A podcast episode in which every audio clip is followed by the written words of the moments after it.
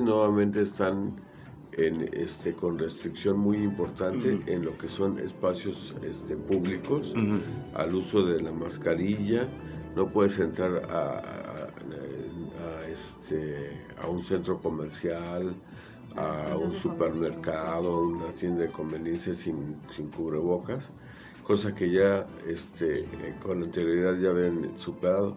Y aquí estamos en una situación como que un poco ambigua y pues precisamente por eso ahorita la doctora Gina nos va a actualizar qué cosas de las que se estuvieron realizando durante toda la pandemia sí resultaron este, benéficas y con resultados significativos en cuanto a la prevención y qué otras como que resultan un poco anacrónicas e inoperantes y poco de poca relevancia. La doctora Georgina Olivares, bienvenida, gracias, por estar aquí. Qué amable, muy amable por la invitación nuevamente y como comenta el doctor Becerril en ese aspecto, eh, las recomendaciones sobre todo en esta temporada invernal, ¿verdad? Mm. Que pues conlleva que nos contagiemos con más facilidad por el tipo de el clima, convivencias este, más cercanas, tener las puertas y las ventanas cerradas para que no entre el frío. Entonces eso son condiciones que hacen que los virus de la temporada respiratorios, como habíamos comentado la vez pasada, pues son más factibles de que si yo no continúo eh, alimentándome bien, no nada más es el uso del cubrebocas, sino una buena alimentación, el uso de las frutas de temporada, cítricas, que nos ayudan a mejorar nuestro sistema inmunológico.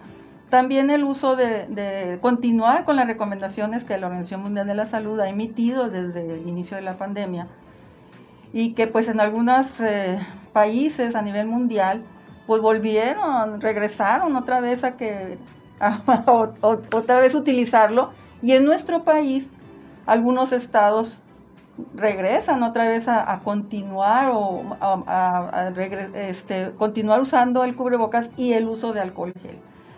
En nuestro estado aún todavía no, no, la Secretaría no lo ha emitido, pero Durango, o sea, está Chihuahua, Nuevo León, como comentó el doctor, los vecinos, o sea, pero yo considero que no es necesario que, que estemos esperando que, que alguien no lo, a, una autoridad no le diga, o sea, yo como persona, como responsable que sé que esto me va a ayudar, y lo vimos en, durante la pandemia, que el uso del cubrebocas nos ayudó mucho, incluso se olvidaron de la influenza, no había, porque el contagio es a través de, de vías respiratorias, de los virus que se quedan suspendidos como aerosoles en los medios ambientes cerrados sobre todo. Venimos de una temporada navideña donde hubo abrazos, este intercambio de vino gente de fuera y todo, entonces pues no se nos haga extraño que en este mes de enero pues vaya a haber un repunte de este tipo de enfermedades. Doctora, también eh, eh, hay, que considerar lo que usted me comentaba, por ejemplo, usted me dice que pasó la Navidad en, el estado, Estados Unidos. Eh, en los Estados Unidos y, las condiciones también de allá son diferentes. Sí, claro. Así es. Y este, esto, hablar del simple hecho de salir, ni se podía. No se claro, podía salir del país. Y para viajar había una serie de restricciones que actualmente ya no las hay. Entonces, hay que tratar de, de, de estar en armonía con uno mismo. Ese es el punto. en, este llamado de, de, atención que queremos hacer a través de los medios, porque la verdad es que somos muy influenciables.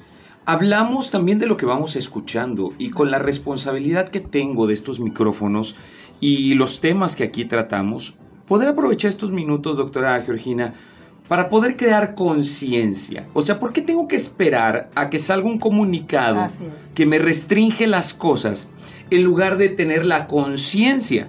Entonces, si bien por parte del gobierno no existe una restricción actual para tener que utilizar o prohibir el acceso a ciertos lugares sin el cubrebocas, ¿cómo podemos volvernos conscientes de esto? Porque también el uso del cubrebocas nos llevaba también a, a prevenir otras enfermedades, ya no solamente respiratorias. Eh, mucha gente que sufre de ansiedad, que se come las uñas y todo, hace la semana pasada, creo, antepasada, trataba un tema con un médico también acerca de la hepatitis, cómo ha, ha habido muchos casos en la actualidad de hepatitis. Y cómo todo es pues por la llevarse las manos cochinas a la ah, ah, boca, ¿no? que también te lo, te, lo previene el uso del cubrebocas, ¿no? Y, Lavado de manos. Tenemos que, se, va a tener que hacer después de, y esto no va a salir a la brevedad, va, va, a haber una situación de un, consenso, yo creo que en algunos meses o inclusive años, eh, de, las experiencias y de la de los eh, conocimientos que adquirimos después de la mm, pandemia. Definitivamente hay una película de hace muchos tiempos que se llamaba El niño de la burbuja de cristal, mm. en el cual era un niño que no podía salir de, su, un ambiente totalmente cerrado porque su sistema inmune estaba totalmente velado, deprimido y que el día que se salió se infectó y terminó por morir. Entonces, eh, ese, Ese, ese, concepto de la, de, la burbuja de cristal no pero quién, a quién sí debe de seguirse cuidando mucho. Exactamente. Eh, ¿Cuál es la población vulnerable? que es la situación que, tendríamos que estar hablando? Estas personas, yo, eh, mi padre tiene 86 años, y él es muy cuidadoso de su salud y aún así no puede estar en una burbuja de cristal. Claro. Y de repente, ahorita está cursando con una infección de vías respiratorias, pero ahí la lleva. O sea, y que es como de la época, ¿no? Sí. O sea, no podemos exentar eso. Si eh, las condiciones climatológicas no nos ayudan ahorita con los extremos que manejamos. Entonces, contimadas, decía mi abuela, pues si, no ayuda el clima, pues hay que cuidarnos más. Oye, ¿y tú qué opinas, por ejemplo, Gina? Eh, doctora. Sí. estamos en confianza. Estamos en confianza. oye, eh, en China está una situación de política cero, restricción total y se están ya, eh, la población ya estaba harta de esto y ahorita, y, finalmente no estaban adquiriendo lo que aquí sí ya se adquirió eh, precisamente en enero del año pasado con la famosa cepa Omicron, que yo creo que fue el parteaguas del, del COVID del 2020 y 2021 al COVID que estamos viviendo. Porque con, con Omicron hubo una inmunidad eh, de rebaño. De rebaño, porque mucha gente se contagió. Todo el mundo se, contagió. muchísima gente se Vacunados y no vacunados. Vacunados y no vacunados. Pero después de, de, Omicron, yo creo que la situación como que se relajó y la gente como, inclusive su, la percepción que yo tengo, es que ya estás ya bueno es que hemos bajado. cuatro, cuatro, vacu, cuatro vacunas. COVID sin, me dio COVID sin vacuna por la situación de los hospitales grandotes que ahí nos tocaba de, de, cajón, ahí no tenías. Ahí, no había saque. Este, eh, eh, casi toda la, todos los médicos nos aporreó la enfermedad. Y después cuatro vacunas. Y ahorita, eh, estaba hablando, ahorita tenemos pacientes ahí en el hospital y uno de ellos es, dos de ellos son COVID. Sí y ya los mismos médicos este, intensivistas, que son los que ven a estos pacientes, como que ya están más familiarizados y relajados. ¿Pero qué es? Ya lo hemos aprendido, y lo digo entrecomillado, a manejarlo y por eso bajamos la guardia un poco. ¿Por qué la confianza? Lo que pasa, me voy a ir al contexto que comenta el doctor ahorita, los grupos de riesgo. En un tiempo se manejaron los grupos de riesgo los extremos de la vida y también los que no están en los extremos, pero que tienen enfermedades concomitantes como diabéticos, VIH, inmunocomprometidos por quimios, cáncer, todo eso. Embarazadas pero, también. Ah, embarazadas. Pero también hubo un grupo de jóvenes que estaban aparentemente inmunocompetentes que se empezaron a enfermar porque los de los extremos y los que se les hizo la recomendación, pues se vacunaron, se protegían y el resto decían, no, yo soy joven, Dicen que a los jóvenes no nos da. Y entonces fue empezó ahí la curva a, tener esa tendencia. Ahorita, ¿qué tenemos que hacer? Lo mismo, o sea, volver a entender que los grupos de riesgo son los que tienen que estar vacunados con más, con más prioridad.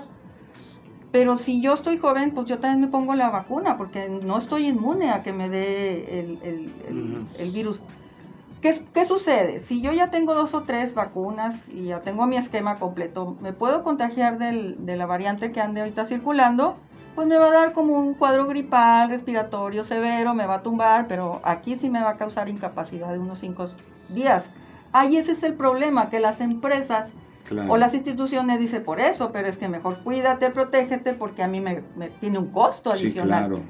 Y no sabemos cómo se vaya a comportar en cada persona. A lo mejor a unos les fue bien y a otros les puede ir mal. Entonces, ante esta disyuntiva, yo mejor, pues me sigo cuidando, me uso mi, mi cuando voy en un lugar cerrado, va a haber mucha afluencia de, de personas, no se va a respetar la distancia de metro y medio, dos metros, pues bueno, entonces me protejo que eh, es mejor utilizar una protección, llevar mi alcohol gel si no encuentro por ahí, para evitar eso que refieres tú, o sea, lo de las infecciones de mano. Entonces la otra, eh, la inmunidad por rebaño, pues sí, sí, es muy, es muy efectiva y fue muy efectiva porque se portó de una manera más benevolente este, este último virus y fue la quinta oleada en junio, julio del año pasado.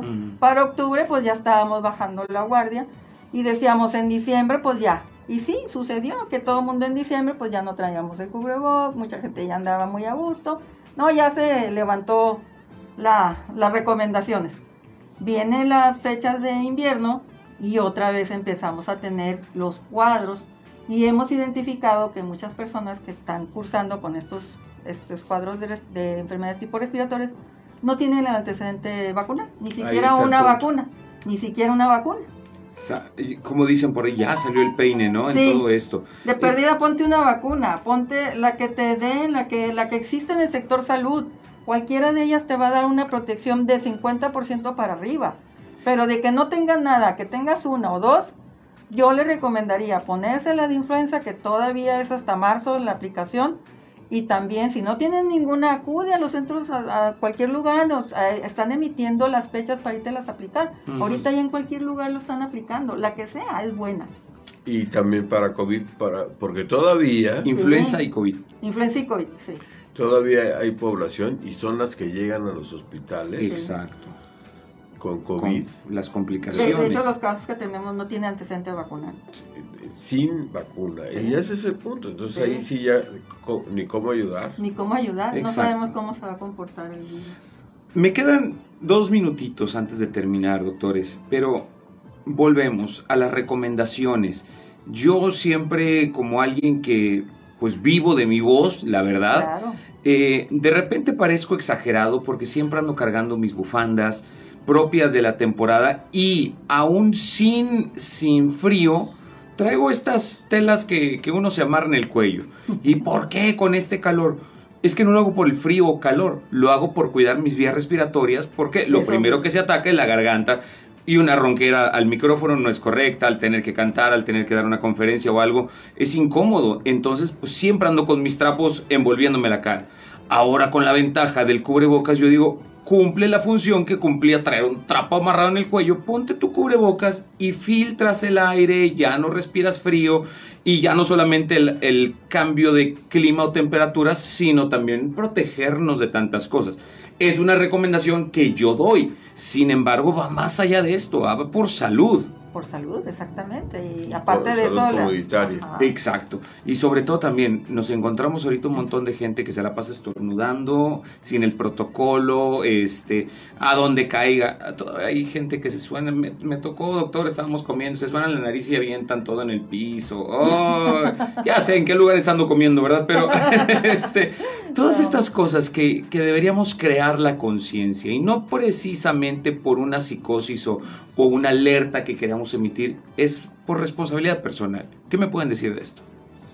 Pues, sí, Bueno, yo, yo creo que aquí, eh, ya después de todo 2020, 21, 22, ya son tres años de estar conviviendo con el virus, eh, ya se han hecho muchas recomendaciones.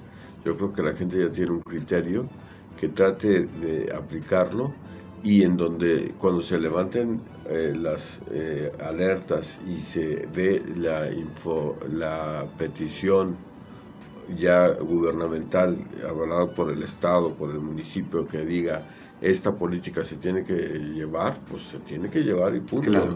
Esas no son situaciones este, cuestionables. Claro. Si dicen, como en el caso de Monterrey, tienes que andar con cubrebocas en lugares públicos, pues lo tienes que Hay poner. que y hacerlo, punto. claro. Subirte al, al aeropuerto, al Claro. avión. Eh, ahorita no lo están diciendo, pero si vuelven a decir que cubrebocas, pues tendremos que usarlo. Claro, claro. Así. Doctora, Yo estoy totalmente de acuerdo con lo que comenta el doctor y si yo voy a ir a un lugar cerrado, me pongo mi cubrebocas, aunque no diga a la entrada uso de cubrebocas obligatorio, yo lo me lo Porque voy a eso es poner. también es decisión de Es uno. decisión Exacto. de uno, exactamente. Entonces, y más si yo traigo un cuadro respiratorio, Eso sí también. ¿no? ahí, con Pues y hay mucha gente Ahí- que trae un cuadro ahí- respiratorio y no se pone ahí- pues, para ahí- proteger a mi a semejante. los demás, claro. Exactamente. O sea, ahí tengo Para que empezar, ni tener deberían de salir. Así ¿vale? Ni es. siquiera de ir a trabajar. Me llegó una pregunta y lo A ver. contestamos así rapidito. Estas eh, sprays de primera defensa, ¿no? Que, Eh, los que Vicks están- y otras marcas Sí. que, ma- que lo están manejando, ¿funcionan? ¿No funcionan? ¿Ves más para placebos o qué? Pues los spray está determinado que nada más los que tienen acción antibacterial son los únicos que, que pueden No, pero ayudar. nasales, son este. ¿Para qué? Estos que dicen que si estornudó alguien cerca Sí, de ti, te lo disminuye- pones Ah, y te no, previene. no, no, no. disminuye, no, no, no disminuye la carga ni No, nada, no, no. sino disminuye la, La carga. No, no, no. Al, al disminuir la, mi- la, este, La la rinorrea, Ya. o sea, el, el escurrimiento nasal y la sensación de, de- y todos los malestares propios de esto, Respiratorio. Mm, respiratorios, puedes, ese es lo por lo cual le dan el atributo, el atributo de disminuir la, este, la posibilidad de contagio. Pero más bien te están quitando un poco las molestias más Se están que... quitando las molestias. Eh, Tratar la eh, causa. eh, si no estornudas tanto, pues obviamente no generas tantos aerosoles. Ajá. y Ya. pudiera ser de utilidad, pero es, con la restricción. Si tengo yo un cuadro respiratorio agudo, Pues no me quedo, claro, me pongo eso, me quedo en mi casita. Y uso el cubrebocas. y- Doctor, Sentido común. Lo localizamos en el Hospital María del Carmen. Así es. Denos, por favor, dirección, teléfonos, redes sociales. Eh, Hospital María del Carmen, eh, Boulevard Miguel Alemán 610, Colonia Las Rosas, teléfono 1987 1980 1515. Y la doctora Gina, pues ahí Ajá. también se encuentra. Y También. cualquier situación. Y ahí también están, hay vacunas, se aplican gratis las del sector salud. Ok. Además que estén al pendiente por redes sociales de estas vacunas. Y la vocación del hospital y de los médicos es siempre tratar de ayudar a la gente en lo más importante que es nuestra salud. Salud. El doctor Arturo Becerril, la doctora Georgina Olivar. Olivares, hoy aquí en Marte de Salud, en Viviendo la Vida. Muchas gracias por haber estado aquí, gracias por tu sintonía y preferencia. Te dejo con el espacio de Sergio Peinberg. Yo soy Reija, me despido por un momento, más al rato nos volvemos a escuchar. Dios te bendiga. Adiós.